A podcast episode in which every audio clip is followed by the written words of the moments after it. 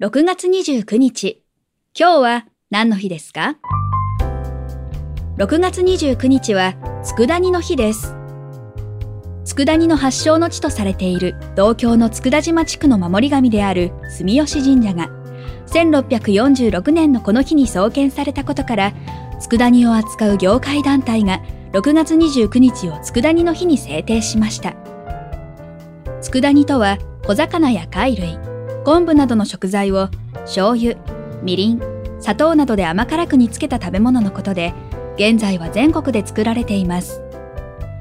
かつて佃島で作られた佃煮は、参勤交代で江戸を訪れた大名たちがお土産として持ち帰り、全国に広まったとされています。今日は何の日？今日は佃煮の日。ナビゲーターは私、徳重みどりが務めました。また明日お耳にかかりましょう。